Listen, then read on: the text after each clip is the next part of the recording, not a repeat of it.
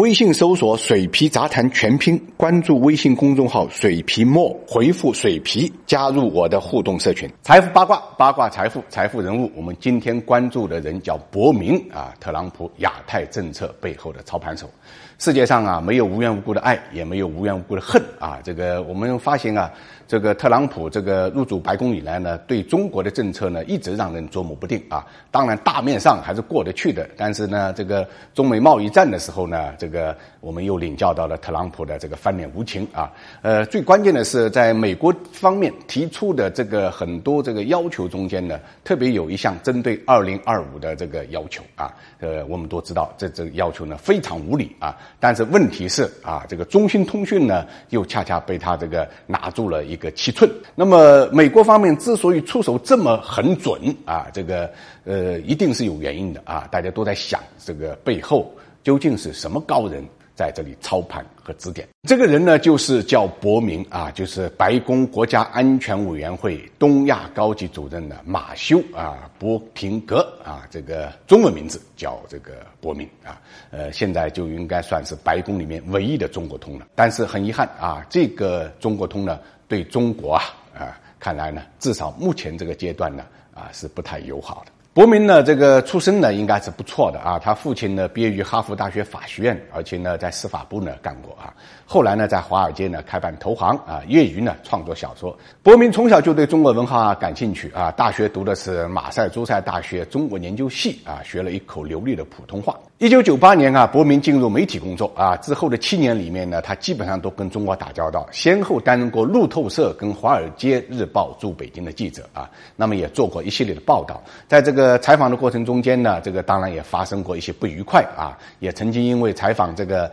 呃商业这个纠纷啊。这个被当事者呢，这个呃殴打过啊，这个呃一定程度上呢，这些经历啊，在他的这个印象中间呢，并不愉快啊，这个呃在他看来呢，也是受过委屈的。三十二岁那年呢，他因为看到了圣战组织啊斩首美国人的视频啊，这个受到了很大的刺激啊，就决定了投笔从戎。作为一个并不健壮的这个成年人来讲啊，这个那个时候想穿军啊，他的体能啊，这个能不能过关啊，是非常呃成问题的啊，所以他呢就。一方面在工作，另外一方面呢，就找了一个这个呃美国大使馆的军人教练啊，进行魔鬼训练啊。这个甚至因为运动量过大，被送进北京医院的急诊室。最终，功夫不负有心人，伯明勉强通过了美国军队的体能测试啊。零五年九月，他正式成为美国海军的情报官，并且因为表现出色呢，多次获得嘉奖啊。这里面有一段不得不提的履历，在阿富汗驻军期间呢，伯明结识了陆军中将。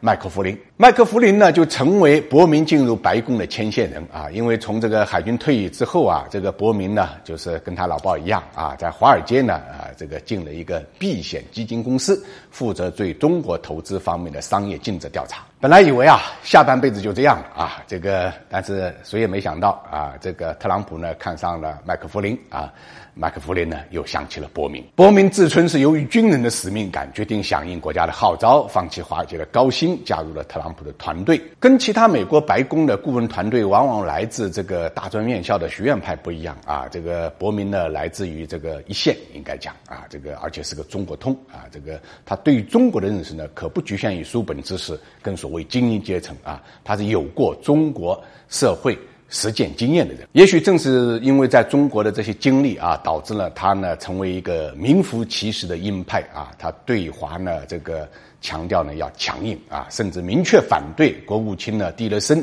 在公开场合就原来的蒂勒森啊，这个用互相尊重、合作共赢这八个字来形容中美关系。波明的这种看法呀，这个。直接反映在特朗普的国家安全战略报告里面啊，这份报告呢已经毫不顾忌的把俄罗斯跟中国呢当成了美国的战略敌人啊，其中一些语言的措辞，据说就出自伯明之手。特别需要值得我们关注的是呢，作为鹰派的人物呢，他并不拘泥党派之争啊，这个甚至是后来特朗普将福林解雇之后啊，这个也没有影响到伯明在白宫的位置。现在的一些事实已经证明啊，这个随着他的经验和地位的这个增强啊，这个未来这个人很有可能就成为美国啊这个政坛主导东亚政策的关键人物啊，这个哪怕呢特朗普不当总统以后，恐怕也会这样。当然了，兵来将挡，水来土屯，是吧？这个白宫突然出现了这么一个很有能力的鹰派中国通啊，对于中国这个外交呢，既是压力也是挑战。有句话叫“不打无准备之仗”啊，这个作为中国人，我们要这个做好跟这个国民呢长期打交道的一个思想准备啊，这个只有做了一个最坏的打算，才能做最好的努力。